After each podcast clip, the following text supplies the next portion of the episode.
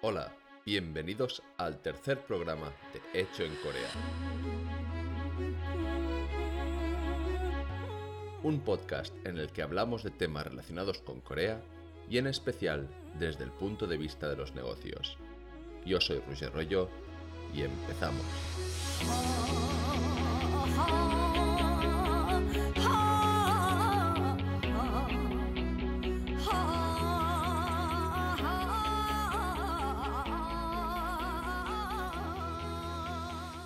Hoy hablaremos de Neighbor, el buscador definitivo. Pero para eso, hoy viajamos también al pasado. Pero esperar, esperar, esta vez no nos vamos tan lejos. Estamos en 2014 y delante tenemos a una versión de Rouget un poco más joven. Con solo una hija y habiendo ya viajado a Corea más de tres años seguidos, ya tiene decidido que su próximo objetivo será aterrizar en el maravilloso país del kimchi y probar fortuna.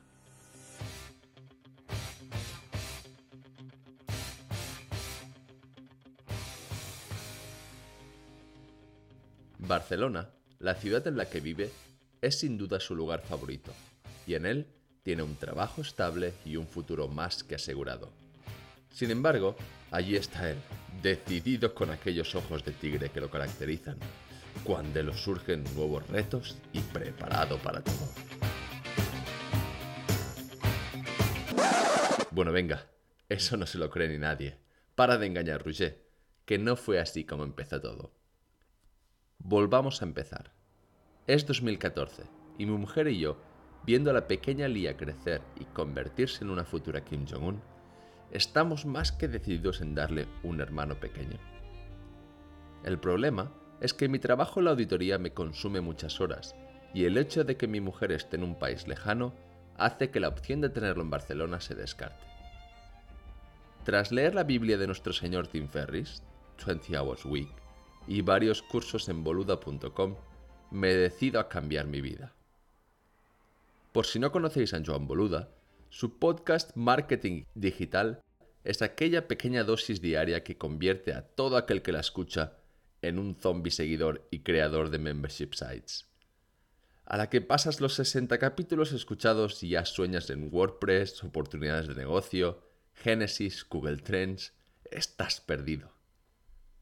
Además, allí está también Víctor, el gran Víctor Correal, con su podcast No es Asunto Vuestro, donde explica cómo va montando su empresa desde cero. Y nada, con estos maestros, ¿quién no se atreve a todo?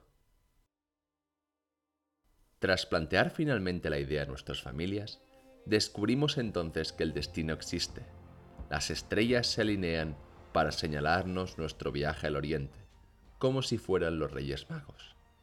Mi suegro, un genio apasionado a las matemáticas que ha trabajado más de 30 años en una escuela, se propone entonces abrir una academia para estudiantes.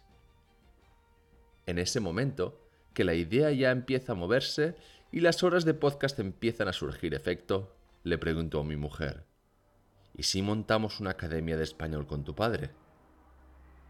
Sin perder ni un segundo, repaso todos los cursos de marketing de Boluda, un pequeño estudio de viabilidad, otro estudio de mercado, un DAFO al más estilo Joan, y nos vamos. En menos de seis meses seguro que seré rico. Sí que allí estamos, todos en el aeropuerto, preparados con tres billetes de ida y tres maletas para empezar el gran viaje. Al final, si algo sale mal, siempre podremos volver. Finales de 2014, y hemos llegado. Como es el principio, vivimos con mis suegros, y tras unos días de lucha con el jet lag, empiezo a prepararme. Abro Google, busco Spanish Academy de John. Nada. ¿Cambiaremos de lengua? ¿Speino? ¿Hakwon? ¿Dejon? Nada. Qué raro. En coreano está prohibido Google. Volvamos a probar. Speino, Beugi. De golpe, un resultado. Pero cuando lo abro, me lleva a un blog verde saltón. Un Never blog, para ser más exactos, que aunque ya no está y no os lo puedo enseñar, recuerdo que tenía más de 200 publicaciones y sin duda un teléfono y un horario con clases. O sea, que es una academia encubierta. Sé que mi mujer usa Neighbor en sus cosas, pero Google, ¿quién no utiliza Google? Empiezo con una lista traducida, en lo que es mi primera experiencia en el buscador. Y si os digo la verdad, en ese momento no entiendo nada. Neighbor Blogs, Neighbor Café, noticias, news, todos los resultados son de particulares y nada de lo que hay se parece a una web corporativa, ni tan solo a una webline, nada. El contenido se divide en secciones. La parte inicial es contenido social, blogs y algún link pagado. Después nos viene Neighbor Café, que para lo que entendáis mejor es el foro coches personalizable a lo grande. Páginas y páginas de conversaciones donde premia el anonimato y la interacción. Después encontramos algún otro link pagado, noticias de Neighbor, mapas, shopping, QA y finalmente, finalmente, si vamos abajo, más abajo, más abajo, allí está, nuestros resultados de toda la vida, links a webs corporativas. ¿Y eso qué significa? Pues que Naver es el dios del marketing en Corea y que las redes sociales, donde incluyo blogs y foros, son las puertas al paraíso.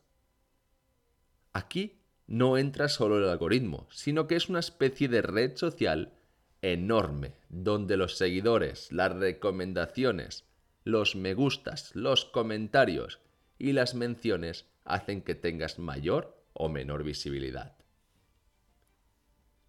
Personalmente, ya tenía en cuenta el valor de la comunidad en países del este de Asia, pero nunca había pensado que esto no solo afecta al mundo material, sino que el mundo online también sigue las mismas premisas. Así que, si tenemos que conquistar este mercado, sin duda tenemos que entender Neighbor y su forma de trabajar. Pensar que con el 80% del mercado de las búsquedas y donde Google tiene solo un 5 y con su forma particular de mostrarnos el contenido, hace que si no estás en Neighbor, no existas. Además, el contenido tiene que estar 100% coreano, adaptado a su lenguaje y a su forma de comunicarse. Si queréis aprender más sobre eso, ya entraremos en otros capítulos. Pero ¿cómo creamos una buena estrategia de marketing? Pues aquí utilizaré a Joan otra vez.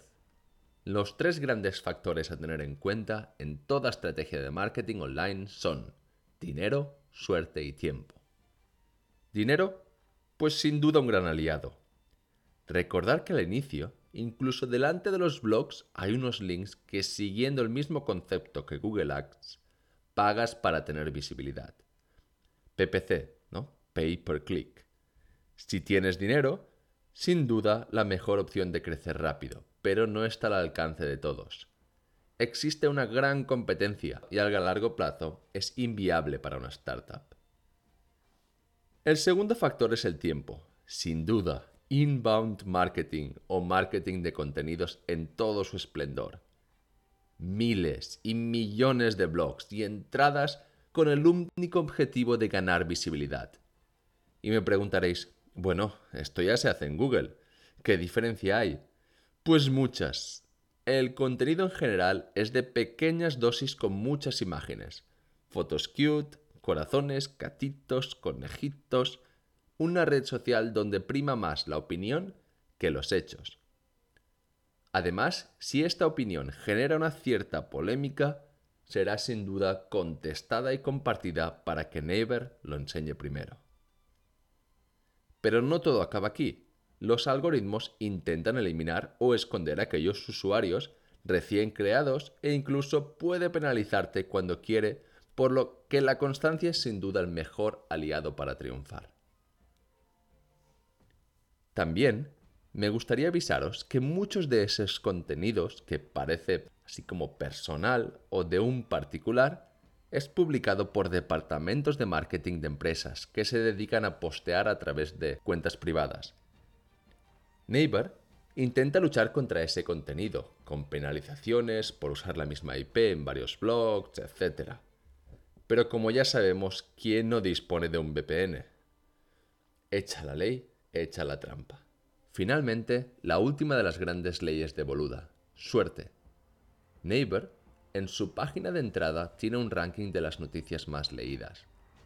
Este ranking se utiliza y se actualiza casi minuto a minuto, por lo que si por casualidad o suerte os subís a la ola, podéis llegar a incrementar vuestras visitas de forma inimaginable.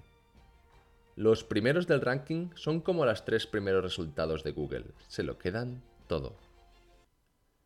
Por último, quiero destacaros que Neighbor no es solo un buscador. Neighbor tiene su versión de negocio, su propia página de shopping similar a la de Google, un QA similar a Yahoo, un mapa con locales también como Google e incluso su propia Wikipedia. Todo al más estilo Google, adaptado al público coreano. Cuantas más versiones del propio Neighbor tienes definidas y posicionadas, más opciones tienes de ser encontrado. Así que en conclusión, ahora podéis imaginarme a mí cada noche diseñando viñetas cute para gente que quiera aprender español. Y bueno, Así es como empezó todo. Y ese fue mi primer gran proyecto en tierras coreanas. Ahora, si queréis saber si me hice rico, lo siento, pero tendréis que esperaros a los próximos capítulos. Pero si tenéis curiosidad de cómo eran esas viñetas, os dejo una en las notas que encontraréis en la página web. Además, os dejo dos guías en español y casi 17 en inglés en las notas del programa, para que podáis prepararos en Neighbor. Me despido ya, y si os ha gustado este podcast, no dudéis en poner reseñas en iTunes, iBox y en las demás plataformas, y dejarme los comentarios que creáis oportunos. También podéis contactarme a mi email, ruge.hechoencorea.es y sugerirme aquellos temas y preguntas que queráis saber. Muchas gracias por estar aquí. Un abrazo y como se dice en Corea, Kotmanayo. Hasta pronto.